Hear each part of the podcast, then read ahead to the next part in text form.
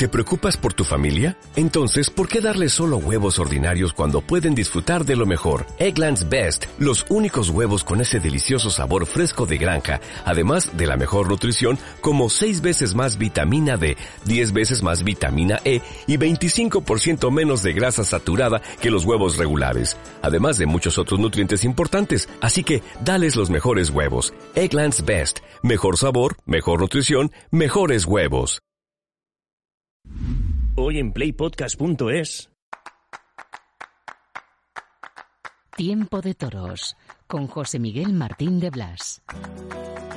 Aquí estoy. Buenas noches. Bienvenidos. Es Tiempo de Toros en Radio Castilla-La Mancha. Hoy un tiempo de toros para profundizar en la figura de un torero fundamental de este tiempo y de todos los tiempos. Del Nuevo y del Viejo Testamento. Enseguida entenderemos por qué. ¿Por qué? ¿Por qué Morante? Es eh, la reedición de un ensayo de Paco Aguado sobre el toreo, la figura, la personalidad, los triunfos, los fracasos de Morante de la Puebla. Un torero fundamental para entender la tauromaquia de ahora, para descifrar también a los toreros de antes. No os vayáis, no os perdáis este tiempo de toros. ¿Por qué Morante?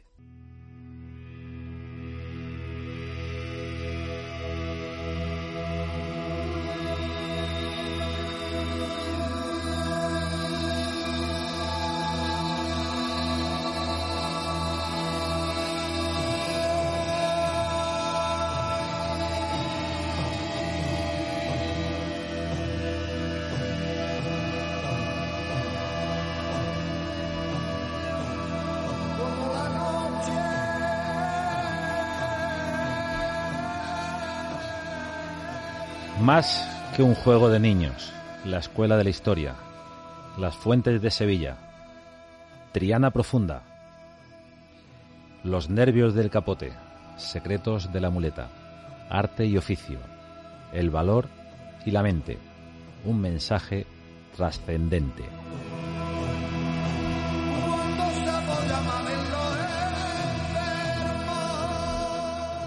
Ahora, 12 años después, la deriva de la década. Cuestión de dignidad. Comodidad o creatividad.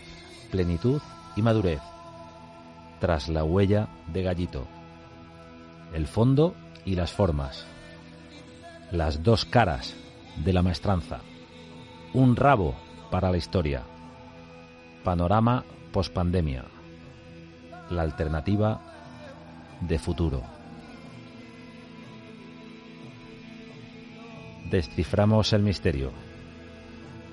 ¿Por qué Morante?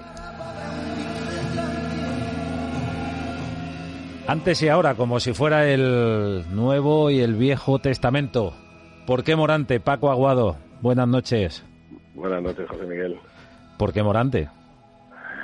Eso intentamos contar en ese ensayo, que ya data del año 2011 y ahora tiene esta actualización de 2023 que creo que era necesaria y que viene a ratificar, según mi manera de ver entender, lo que significa Morante de la Puebla en el toro actual. Revisas ese ensayo eh, en torno a Morante de la Puebla y lo completas, pero no lo corriges. No, no, no, para nada. Creo que no hay nada que corregir. Lo que se quedó aquel año 2011 escrito mm, sigue valiendo lo que pasa es que el toreo ha derivado en estos 12 años por unos caminos en los que Morante mm, ha añadido nuevos argumentos para, para ratificar su filosofía de entender el oficio y, el arte de la tauromaquia. ¿no? Bueno, su forma de entenderla y de expresarla. Por supuesto. Deslumbrante forma de expresarla y fíjate que, en su día de ensayo surgió Andrés Sánchez Magro con la editorial Uno más Uno, morantista de pro, pues me sugirió, oye Paco, eh, eran momentos en que a Morante no se le acababa de entender. Habíamos visto yo además una faena en la Feria de Bilbao con, con una cantidad de matices extraordinarios para ver disfrutarla como aficionado, ¿no? Y sin embargo hubo mm, incluso aficionados muy, muy selectos, muy señalados de Bilbao, que no lo acabaron de entender y, en un coloquio matinal al día siguiente tuve que, explicar un poquito, ¿no? Me, me permití ese, ese lujo de explicarles un poquito lo que habían visto. Y, y, lo entendieron perfectamente. Y digo, bueno, pues coincidí con Andrés, me explicó esto y dice, hay que contar a Morante porque la gente no lo acaba de entender. Esto no acaban de, de captar lo que lo que significa, lo que trae, lo que aporta la tauromaquia. Y digo, bueno, pues vamos a hacer este ensayo. Y así surgió. Y ahora, pues, 12 años después, eh, David González y, Fernando González Viñas, que han sacado la editorial El Paseillo, ¿no? que está haciendo una labor extraordinaria, está sacando títulos muy interesantes, pues me hablaron de justo el día que Morante cortó el rabo allí en Sevilla, pues David me habló, oye, hay que reeditar el libro de Morante, la gente lo está buscando, y le dije, bueno, pues hay que reeditarlo, pero hay que añadir muchas más cosas que, que Morante ha seguido aportando en estos 12 años. ¿no? Y aquí estamos. O sea, que la culpa la tiene de esta reedición eh, ese acontecimiento histórico que se vivió en Sevilla el 26 de abril. Morante de la Sí, Puebla sí, cortó sí. un rabo en la maestranza y, y bueno, pues eh, era buen día para haberle dado las escrituras de la plaza, ¿eh? Sí, también. Hombre, por fin, por fin la plaza de Sevilla se le entregó. Ese es uno de los argumentos que hay. Hay un hilo, sobre todo en esta, en esta segunda parte del ensayo, eh, que en Sevilla ha encontrado muchísimas reticencias. Morante no es un torero del gusto de, de, parte de la afición de Sevilla, que siempre lo ha visto con mucho recelo. No sé si por, probablemente sí lo sé, porque Morante no ha sido un torero que se haya prestado a, ese sevillanismo interno de, de me alegro de verte bueno y acudir a todos los actos y, y a ponerle buena cara a ciertos personajes, ¿no? Incluso a la empresa de la Bastanza con la que siempre ha tenido, después de la muerte de Carorea, serias, serias discrepancias, ¿no? Eso le hace ser un torero visto con cierta distancia, con cierta resistencia por esa, por esa élite de la afición de Sevilla, que se portó muy mal, mm, no la tarde del rabo, sino la tarde anterior, dos días antes de esta feria última, hizo dos faenas extraordinarias que se vieron con una frialdad y una distancia enorme, ¿no? Llamó muchísimo la atención que esto sucediera en la maestranza, ¿no? La prensa coincidimos eh, por una vez unánimemente en destacar lo bien que era esta Morante y yo creo que por ese arrepentimiento vino también la, la, la alegría del rabo que puede ser exagerado no, pero que era, era una recompensa a todo lo que Morante definitivamente llevaba haciendo en Sevilla durante años, ¿no? Acordaros aquel año que se tuvo que ir a la puerta de Chiqueros, ¿no? Porque también tenía mucha gente en contra, ¿eh? Sí, en, en un arranque de raza que Sí, también fue una especie de, de expi- expiación de los pecados, ¿no? De, manera pública. Pero bueno, estás directamente ligando eh, a Morante de la Puebla con, con Joselito el Gallo, con Gallito, con esa forma de vivir y de a lo mejor ser entendido por ciertos ambientes en Sevilla. Efectivamente, por ahí van los tiros, ¿no? Yo creo que por eso Morante se identifica mucho con, José Gómez Ortega, ¿no?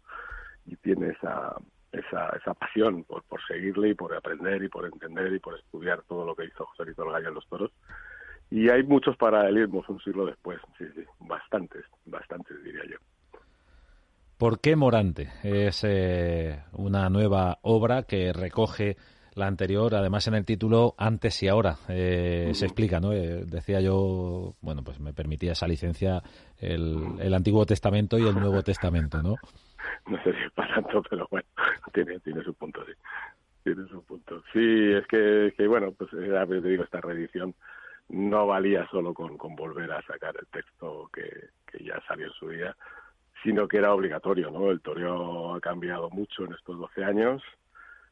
El mismo Morante ha sufrido sus consecuencias, a veces por, por propia voluntad, por darse a la comodidad de una casa grande, eh, pero al final él ha encontrado su camino, ¿no? Después de la pandemia, Morante es otro torero muy distinto. Él tomó las riendas de su carrera definitivamente. Ha hecho lo que ha querido, ¿eh? incluso torearse en corridas de toros en una época tan difícil. Y creo que Morante es hoy más él que nunca, ¿no? Superando muchísimas dificultades, incluso personales, incluso mentales, como todos sabemos. Y ahora es el torero que quiere ser, el torero que quiere ser y el torero que saca a flote todo ese bagaje de, cultura taurina inmensa que hay en su cabeza y sobre todo una cosa que destaco mucho siempre a lo largo de todo el texto, el de antes y el de ahora, que es un torero de un valor descomunal, porque hay que tener mucho valor para tener tan despacio y para pasárselos todos con tanta pureza y tan cerca de las femorales como lo hace el de la Puebla, ¿no? Morante de la Puebla, de esto no te ha contado nada, ¿no? No, no, no hemos hablado nunca. Hemos, yo creo que he hablado con Morante tres, cuatro veces en mi vida, de una manera muy pasajera, alguna entrevista, pero pero no hemos hablado. No sé si era bueno o malo hablar con él, no lo sé. Tampoco quería que me condicionara. Yo creo que también a los toreros hay que verlos con un punto de, distancia, ¿eh? para, para poder entenderlos, verlos un poquito desde fuera, porque establecer vínculos muy directos acaba por, por condicionarte también a la hora a la hora de explicarlo ¿no?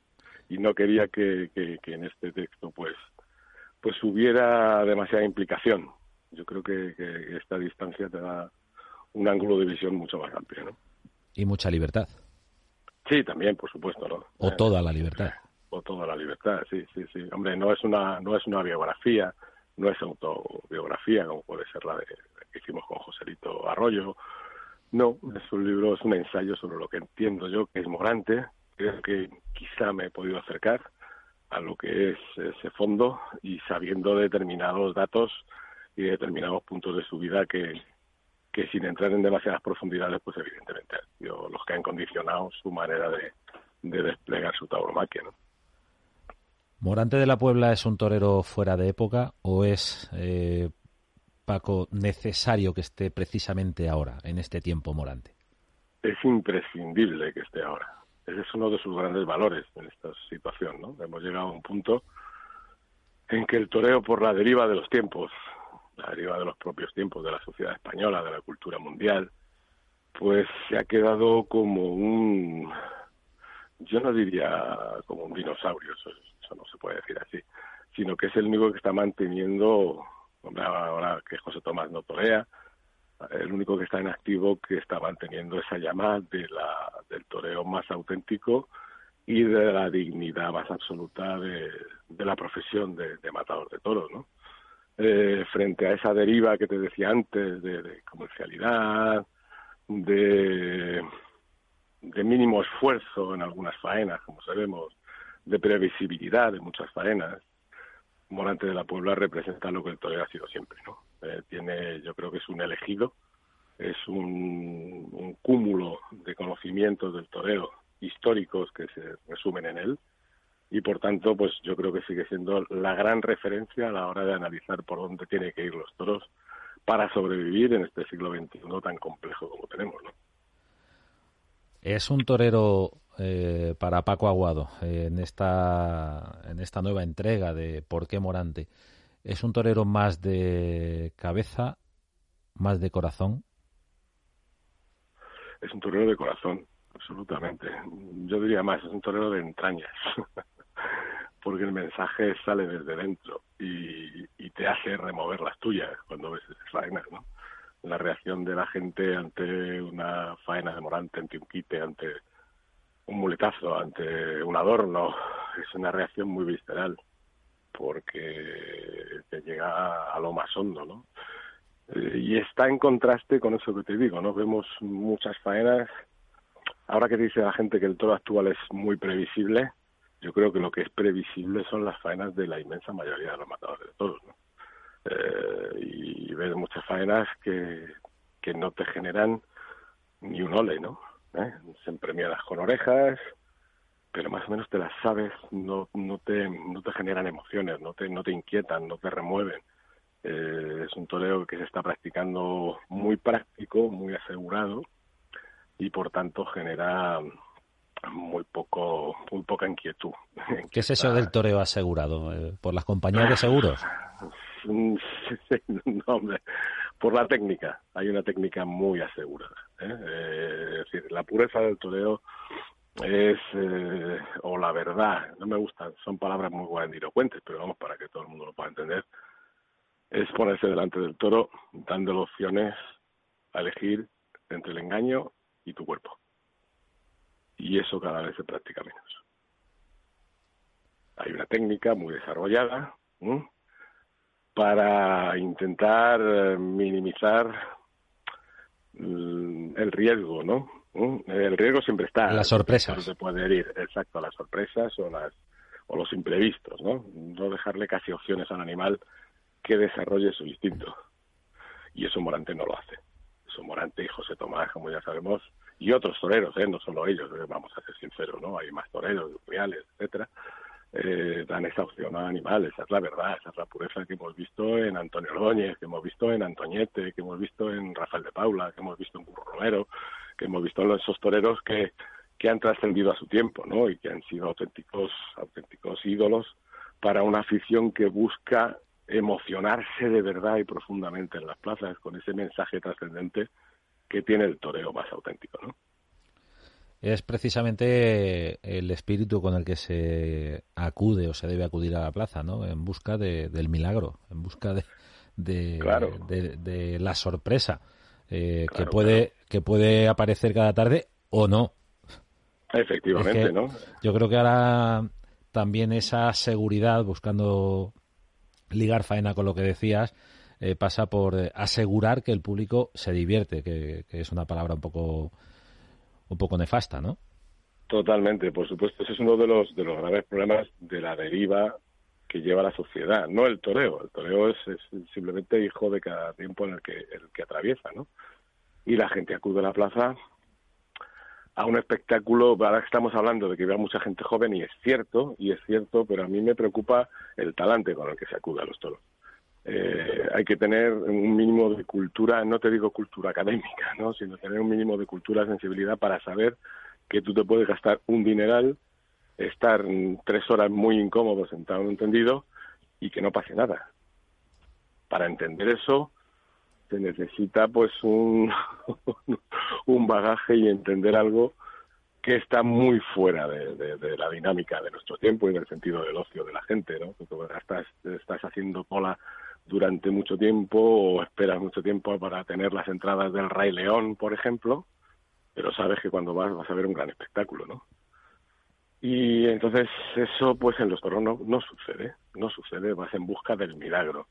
¿Qué sucede? Pues que eso la gente no lo acaba de entender porque la dinámica del ocio va por otro camino y al final pues la gente prefiere ir a los toros a divertirse sea como sea, pase lo que pase, te vas a beber tus gin tus historias y y así se acude a un espectáculo folclórico, patriótico, no sé cómo calificarlo, es una mezcla un poco de todo, pero no es en realidad el espíritu con el que hay que acudir a, una correa de toros. ¿no? ¿Qué tiempos aquellos en los que un quite, dos lances, una media o, o tres naturales justificaban una tarde, no? Totalmente, totalmente. Y hay que estar atento para cuando suceda. claro, parece que es muy poco, ¿verdad? Pero hay veces que hay mucho, hay veces que hay mucho. Y sirve sobre todo para una cosa muy importante, que es lo que llaman ahora la poscorrida, ¿no? Mm, a mí me gustaría ver en muchas ferias, San Isidro, etcétera, etcétera, lo que habla, incluso las ferias, sobre todo las ferias de, otras capitales de provincia o otras, de otras ciudades, lo que habla la gente de toros después de la corrida, que creo que es muy poco. La historia es quedarse después, como nos ha pasado tantas veces, ¿no? Después de una de esas grandes faenas, quedarse por bares comentando lo que se ha visto. Y con pasión, ¿no? Y recordando y, haciendo, mira, él hizo así, fíjate el muletazo este, como ha sido, Esas cosas de la, del aficionado apasionado que de verdad se siente se siente removido en su interior por, por, por cuando sale ese, ese mensaje trascendente, que es una lección de vida en el fondo, que es, que es la tauromaquia más auténtica. Estamos hablando de toros, de la vida, de la evolución también de, de cómo se asiste a una corrida de toros eh, con Paco Aguado a propósito de por qué Morante, de esta ampliación con eh, la firma de Paco Aguado sobre la tauromaquia y también la personalidad, entiendo. Por eso te preguntaba antes, Paco, que hasta qué punto has hablado con Morante o no, para dejar claro, para que todos aquellos que nos estén escuchando ahora, bueno, pues eh, eh, también comprendan que no se trata de, un trabajo de encargo a mayor gloria del protagonista, sino eh, que nace de la observación y de la interpretación tuya de lo que hace Morante al toro. Exactamente, no, no es una biografía al uso ni una geografía ni, ni, algo de la vida de, san, de los santos, todo lo contrario, ¿no? Ahí están sus, sus, sus pros y sus contras, sus, sus cimas y sus baches, está todo ahí, ¿no?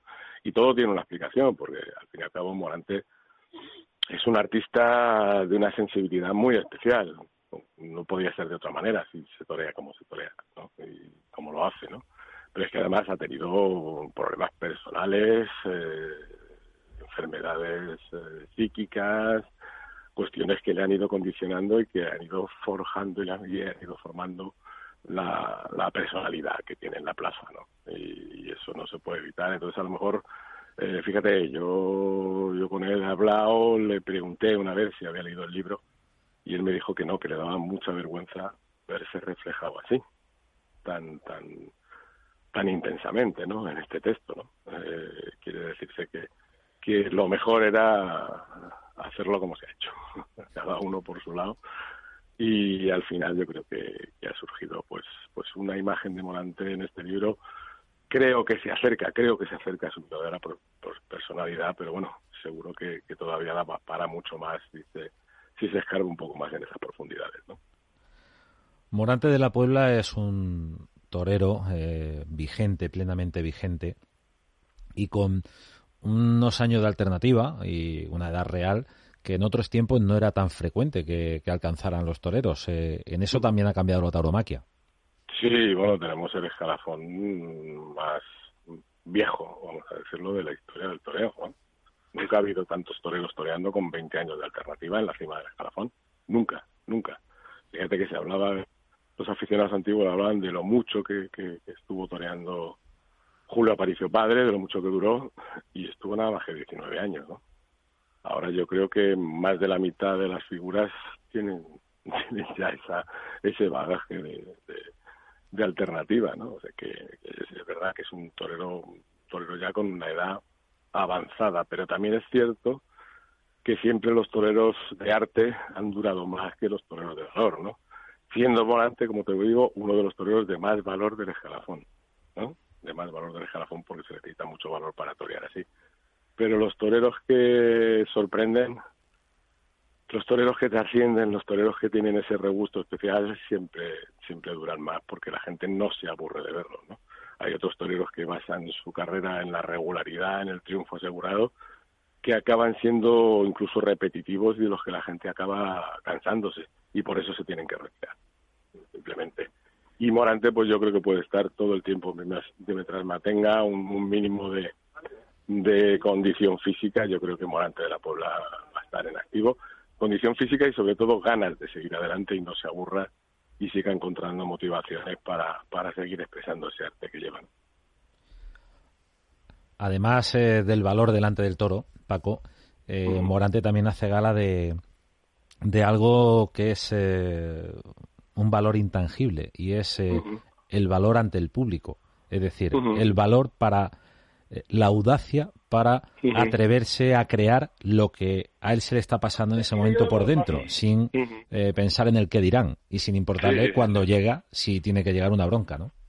Totalmente, totalmente. Él asume perfectamente sus consecuencias. Incluso hay toros a los que no ve, que sabe que no va a poder pasar nada y hacerlo por lo más lo más aconsejable en estos casos como han hecho casi siempre todos los toreros todas las figuras que se abrevian y luego incluso pues hay veces que se pone más tiempo de más con algunos toros complicados a los que él sí ve posibilidades y así le hemos visto faenas que nadie esperaba a la hora de coger la muleta no eh, por tanto es un torero que sigue sorprendiendo para bien y para mal nunca puedes decir que te sabes a Morante de la Puebla porque nunca va a empezar igual una faena, nunca va a hacer el mismo quite, nunca va a ser exactamente, no hay no hay una faena pautada, una faena tipo el Morante de la Puebla y esa es uno de los, de los grandes atractivos de, este torero, ¿no?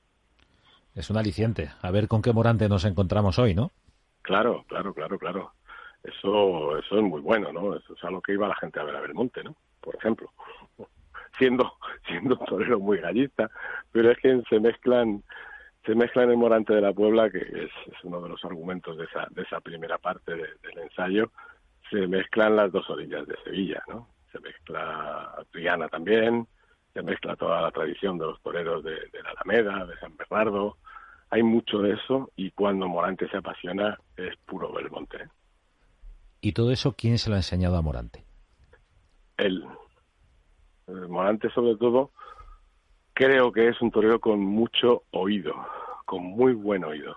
Ha escuchado hablar mucho de todos a la gente de Sevilla, ha indagado por bares, por tabernas para ver fotos antiguas, ha buscado y me consta porque eso eso sí lo ha pedido algunas imágenes antiguas porque porque está siempre pendiente de lo que se hizo, ¿no? Y por eso es ahora mismo un compendio de, muchos siglos de tauromaquia, ¿no? Hay veces que lo hace de una manera más forzada, por ejemplo, cuando hace el galleo del bu y todas estas cosas, de Juanito el Gallo, y hay veces que le sale muy de dentro porque lo tiene muy bien asimilado. Fíjate que, que por hacer, eh, eso se dio hace mucho tiempo en un festival, me parece que en Murcia, que pegó hasta el salto de la rana, cosa que la gente no sabe, ¿no? Conoce muchas suertes, es un es una enciclopedia taurina en el buen sentido lo digo, ¿eh? no lo digo en un sentido despectivo, sino que sabe sabe torear por muchos toreros, pero siempre eh, lo sabe asimilar para hacerlo a su manera y con su personalidad, que esa es su grandeza, por supuesto. Entrar en categorías de este tipo ya es muy complicado, pero ¿es el mejor de la historia con el capote? No sé si decir llegar a tanto, ¿no? Es uno de los grandes, por supuesto. Es uno de los grandes. De los más grandes, ¿no? Eh, quizá hay gente que le echa, le echa en falta que baje un poquito más las manos, ¿no? Un poco al estilo de los de los gitanos de Triana. De, la edad de plata, ¿no? De Curropuya, exactamente. Pero claro, es que los toros también son distintos, ¿no? ¿Eh? Yo creo que lo que tiene es un templo excepcional, tiene un manejo, mira, es que además para, para manejar bien las herramientas, lo primero es saberlas coger, ¿no? Y Morante tiene una precisión extraordinaria a la hora de manejar las telas, ¿no? Y eso le permite hacer, pues, pues quites que, que en apariencia son quites superficiales o quites livianos, pero que él hace, hace muy profundos, mm, sin ir más lejos. El día del rabo, ese quite por tafalleras, es un quite de un valor y de una entidad extraordinaria en un lance tan tan ligero como pueden ser las tafalleras. O el quite por gaoneras. ese quite por gaoneras, cuando todo el mundo se está al capote de la espalda Extraordinario. y pega un chicotazo, pega un recorte brusco, Morante lo alargó y lo profundizó yéndose con todo el pecho detrás de la embestida, ¿no? Entonces, hay lances eh, mayores o menores según la intención de quien los interprete, ¿no? Pues eh, como cada vez que aparece esta situación de, la época actual del toreo, creo que tenemos que, felicitarnos y alegrarnos por haber sido testigos de, del toreo de Morante, ¿no? De haber vivido eh, algo que, que, bueno, que estará en los libros de historia. Desde luego, ¿no? Yo no sé si por dónde van a ir los caminos de la tauromaquia, pero pero me da la impresión de que en los últimos 25 años hemos tenido la suerte, la inmensa suerte, de ver en activo a dos cimas de la tauromaquia, de la historia de la tauromaquia, como Morante de la Puebla y José Tomás. Eh, te presumía mucha gente de haber visto a Manolete, de haber visto a Ordóñez, de haber visto a Camino, de haber visto a los grandes, de haber visto a Josito, de haber visto a Belmonte. Bueno, pues nosotros nos ha tocado ver a, dos históricos como José Tomás y como Morante, ¿no? Y eso es la gran suerte que nos llevamos. La historia es, y el problema es qué pasará en adelante si por estos derroteros de la sociedad y de la propia tauromaquia se, se, creará el caldo de cultivo suficiente para ver a los continuadores, ¿no? Al menos. Eso ya soñaremos con eso. El tiempo nos lo dirá. Que nos quiten lo bailado. Así es. Paco Aguado, ¿por qué Morante? Ahí hay un buen tema para los regalos de este tiempo de Navidad y, bueno, en cualquier tiempo. ¿Por qué Morante, antes y ahora? Eh, Paco, muchísimas gracias por estar en Tiempo de Toros otra vez en la radio, en Radio Castilla-La Mancha. Y, bueno, te seguiré preguntando cuando nos veamos, ¿por qué Morante? O yo a ti. un abrazo, José Miguel. Un abrazo, Paco Aguado. Un abrazo. Buenas noches.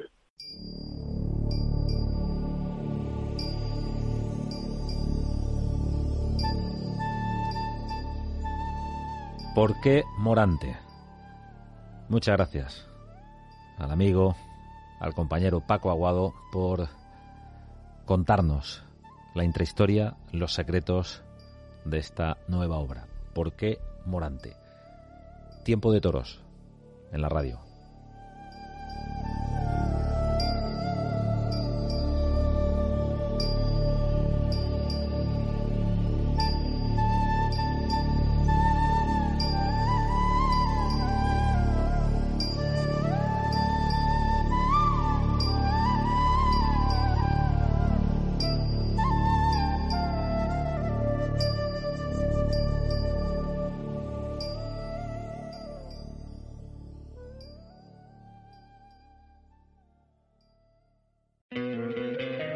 Te encantaría tener 100 dólares extra en tu bolsillo? Haz que un experto bilingüe de TurboTax declare tus impuestos para el 31 de marzo y obtén 100 dólares de vuelta al instante. Porque no importa cuáles hayan sido tus logros del año pasado, TurboTax hace que cuenten. Obtén 100 dólares de vuelta y tus impuestos con 100% de precisión. Solo con Intuit TurboTax. Debes declarar para el 31 de marzo. Crédito solo aplicable al costo de la presentación federal con TurboTax Full Service. Oferta sujeta a cambios o cancelación en cualquier momento.